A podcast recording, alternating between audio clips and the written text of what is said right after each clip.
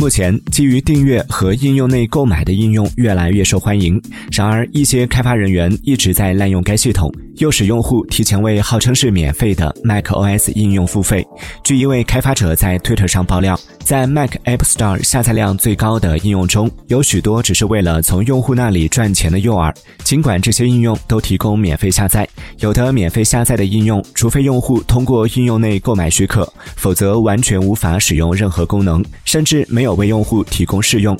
这名开发者称，这些开发者利用 App Store 允许任何人下载和评价免费应。应用的设计，轻松地将应用置于 Apple Store 中下载量最多的应用之列，并获得良好的评级。